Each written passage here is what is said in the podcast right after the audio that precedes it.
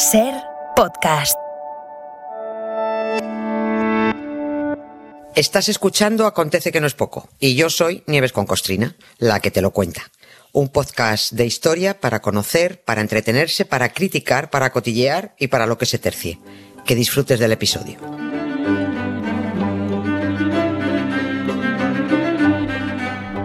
Hola Nieves, buenas tardes. Buenas tardes, Carla. ¿Qué tal? ¿Cómo Triunfamos en Tenerife, sí. He oído rumores de un triunfo arrollador. Sí, sí, fue muy está, bien, yo fue que muy sí, ya bonito. está, claro, es que he Sí, visto sí, imágenes sí. del acto, maravilloso. Sí, pero eh, yo creo que había más antimonárquicos en un pequeño pueblo de Tenerife, en el Sauzal, que monárquicos vocingleros vitoreando al delincuente en San había Bueno, pues mira, pues no está mal, no está mal. Por eso, por eso, fue estupendo. fue Próxima estupendo. parada de la gira, ¿cuál es? Ay, eh, Ellín. Ellín. ¿Ellín cuándo? ¿Esta semana? ¿Esta semana que estamos? Sí, sí, el jueves. el jueves Antes de la. Feria del Libro. Antes, justito antes de la feria, porque ya el sábado ya estamos de Muy feria. bien, muy bien. De feria en feria, titiritero Muy bien, muy bien. Oye, Nieves, yo creo que hoy la clase de... Bueno, la clase de historia, ese formato al que denominamos Acontece que no es poco, Sí. Yo creo que va a ser de esos episodios que se recuerdan mucho tiempo después, porque hoy vamos a recorrer hechos y conceptos que a todos nos suenan, seguro, pero que no siempre sabemos conectar correctamente. Sobre todo si llevan media vida enredándonos y dándonos la matraca, por ejemplo, con la famosa Reconquista, que no fue tal como nos han contado, por mucho que aparezca en el diccionario.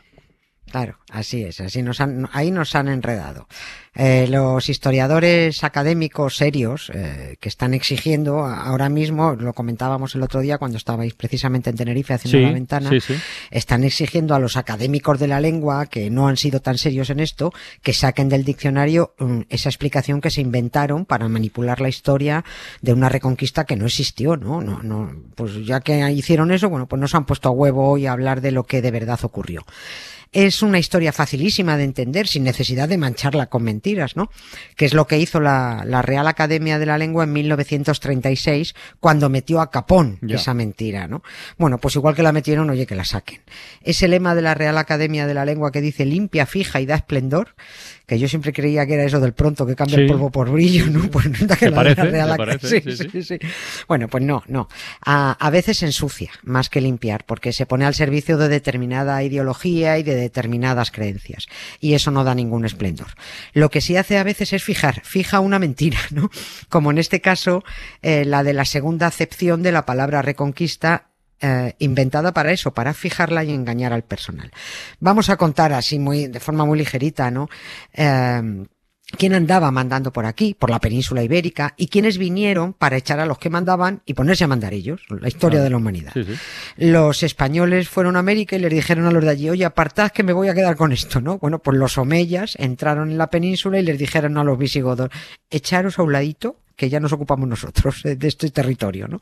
Para tirar del hilo de la conquista musulmana, a partir del año en el que empezó la fiesta, en el 711, Ujú. pues hagámonos preguntas, ver, ¿no? venga. ¿Quiénes había aquí? ¿Quiénes vinieron? ¿Por qué vinieron? Y sobre todo, que esto es lo más grande, A ¿por ver. qué les resultó tan fácil quedarse? Est- Esto en, en realidad es solo un episodio más de la historia de la humanidad. Un quítate tú que me pongo yo. Yeah, I'm gonna take my horse to the old town road. I'm gonna ride till I can't no more. I'm gonna take my horse to the old town road. I'm gonna ride till I can't no more. I got the horses in the back, horse stock is attached. Head is matted black, got the bushes black to match. Riding on a horse, ha, you can whip your Porsche. I've been in the valley, you ain't been up off that porch. Venga, pues por partes y por el principio. Sepamos primero quiénes vienen y por qué vienen. En ese momento, bien, va. Sí, los que llegan a la península en el año 711 son los omeyas. Estos señores omeyas procedían de Siria Mm. y era una familia emparentada directamente de descendientes de Mahoma, que fue el que se inventó el Islam a- a- hacía menos de 100 años, ¿no? En el 600 y pico, cuando vio este hombre Mahoma lo rentable y beneficioso que era tener un solo dios, como tenían los judíos y los cristianos, en vez de tropecientos No. dioses al retortero, como tenían las tribus árabes, ¿no? Porque si los fieles se te dispersan con muchos dioses, malo, el tinglado económico no funciona. Mahoma, que fue Oscar al mejor guion adaptado, eh, se escribió el Corán en sus ratos libres y dijo, a partir de ahora tenemos el mismo Dios que los judíos y los cristianos, pero nosotros con estas reglas y les pone un papelín delante, ¿no? El Corán. Bien, pues los omeyas eran descendientes de este señor Mahoma y los que fueron imponiendo las ideas de la nueva secta religiosa siguiendo una de las reglas copiadas a las otras sectas judía y cristiana, invadir al de al lado, quedarte con su tierra e imponer a tu Dios. Esto es muy fácil, ¿no? Los omeyas lo llamaban yihad los cristianos Ah. lo llamaban cruzada. Cruzada, sí, sí. Es, es lo mismo. lo ¿no? mismo. Y, sí, y con esa idea de la yihad y de ir eh, expandiéndose, los omeyas eh, se van quedando con el norte de África, se quedan con el Magreb y llegan a Ceuta. Digo Ceuta para entendernos, ¿no? Para geográficamente. Y alguien desde la península ibérica les dice, mm, pasad, pasad majos, entrad. Y pasaron en el 711 y dijeron, oye, pues mira tú qué, bonito es esto, ¿no? Vamos a llamarlo Al-Ándalus. ¿eh? Siguen para arriba, oye, pues ni tan mal, unas cuantas racias, pero ya está, y tiran, tiran otra vez para arriba, y siguen tirando, y tiran, y tiran, y pasan los Pirineos, y siguen tirando, y oye, que, que, que es que en 20 años, en 20 años, llegan a Poitiers, al centro de Francia, y ahí le- les dicen los francos, eh, ¿dónde vais? Solistos, andad tiras para abajo, ¿no?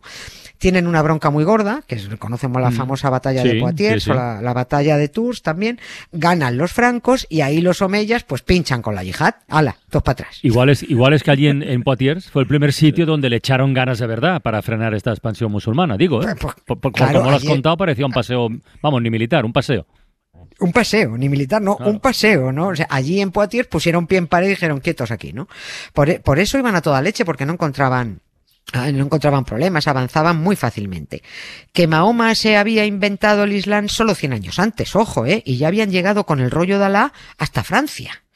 Estamos hablando, ojo, de la expansión hacia el oeste, para no liarnos con la expansión ah, eh, musulmana hacia el otro lado. ¿eh?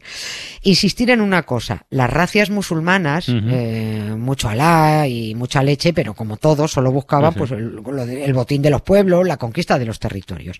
Era solo la ambición de conseguir más pasta y más poder con la mamandurria de la yihad como excusa, ¿no? Porque los dioses, siempre lo decimos, son solo una herramienta al servicio del hombre. Y, y sí, es en Francia donde les dicen, oye, hasta aquí habéis llegado, ¿eh? Iros. Y los van empujando otra vez hacia la península hasta que les obligan a pasar los Pirineos.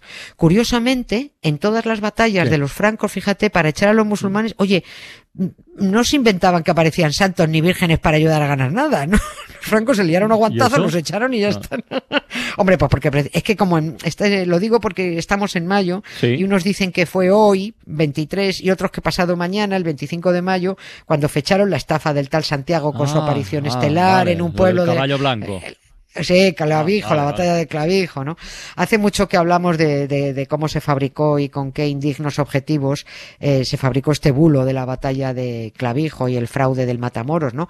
Pero bueno, como estamos en contexto con esto de la reconquista que no existió, volveremos sobre ello el, eh, el miércoles mismo, eh, pasado mañana, porque todo junto, lo de hoy, lo- se entiende mucho mejor. Pero el caso es que ya, ya tenemos a los musulmanes aquí, viendo lo mal que se habían tomado los franceses en la visita, pues dijeron, pues tampoco para ponerse así, ¿no? Ya nos vamos, ¿no? Nos quedamos en la península, que allí somos mucho mejor recibidos. La lista de los reyes godos es algo sin par. Unos van delante de otros y otros van detrás. Si tú quieres ser muy lista, la lista tú te sabrás. Si te los aprendes todos, godo tú serás.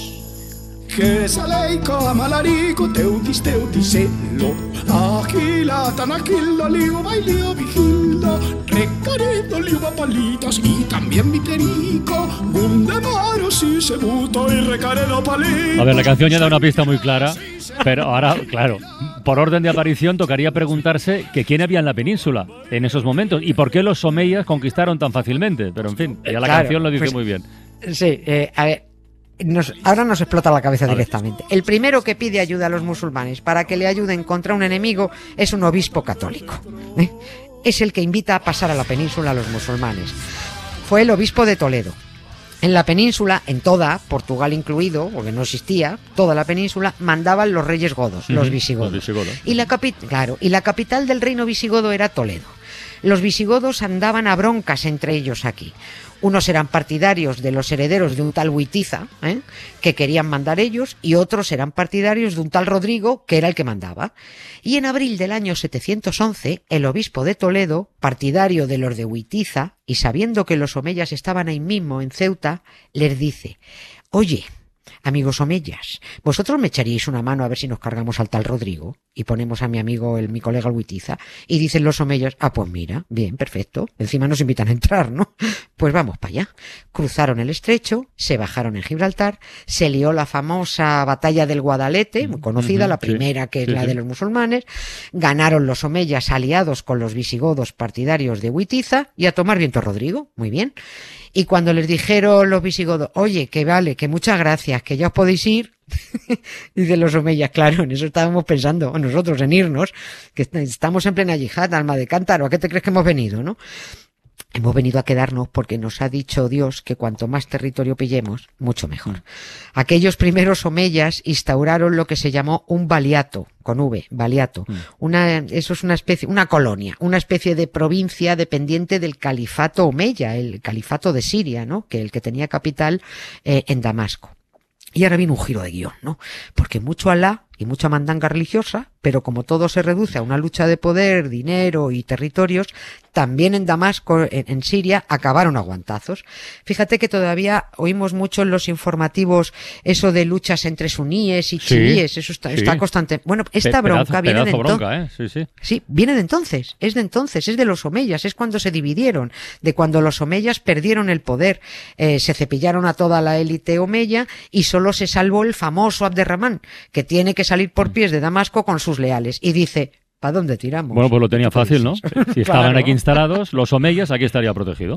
Ah, exactamente, así. Habían pasado 44 años desde que los eh, musulmanes pusieron el pie en la península por primera vez y ya habían tenido tiempo de embroncarse y aliarse con los visigodos, porque aquí hubo mucho conchabeo con los visigodos, nos aliaban aquí, luchaban contra otros allí, en fin. pero también se embroncaron entre ellos, entre las distintas facciones musulmanas. Parecía la izquierda. Venga, tira, va. Abderramán consiguió apoyos para encajarse con los suyos en Al-Ándalus y de batalla en batalla, pues llegó a poner el huevo en Córdoba finalmente. Y dice él, Abderramán, si he perdido mi califato omeya en Damasco, queda inaugurado el Emirato omeya en Córdoba. Y bueno, pues ya está. Desde aquel siglo VIII en que entraron cuando mandaban aquí los visigodos, durante los siguientes ocho siglos hubo idas, venidas, alianzas, batallas de todos contra todos y entre todos, hasta que las divisiones entre los propios musulmanes fueron facilitando la conquista cristiana que consistió en utilizar la misma herramienta que habían utilizado los musulmanes para conseguir más pasta, más territorios y más poder. Esa herramienta era Dios.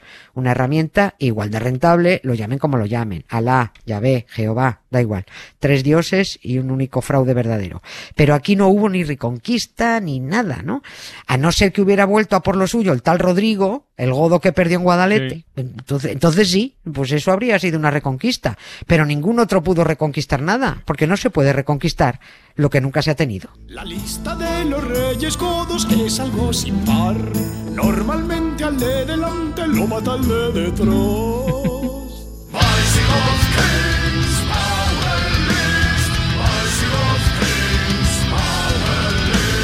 Yo ya no me acuerdo de la lista de los reyes godos. Ya no, ya no. Ya, ya no me acuerdo.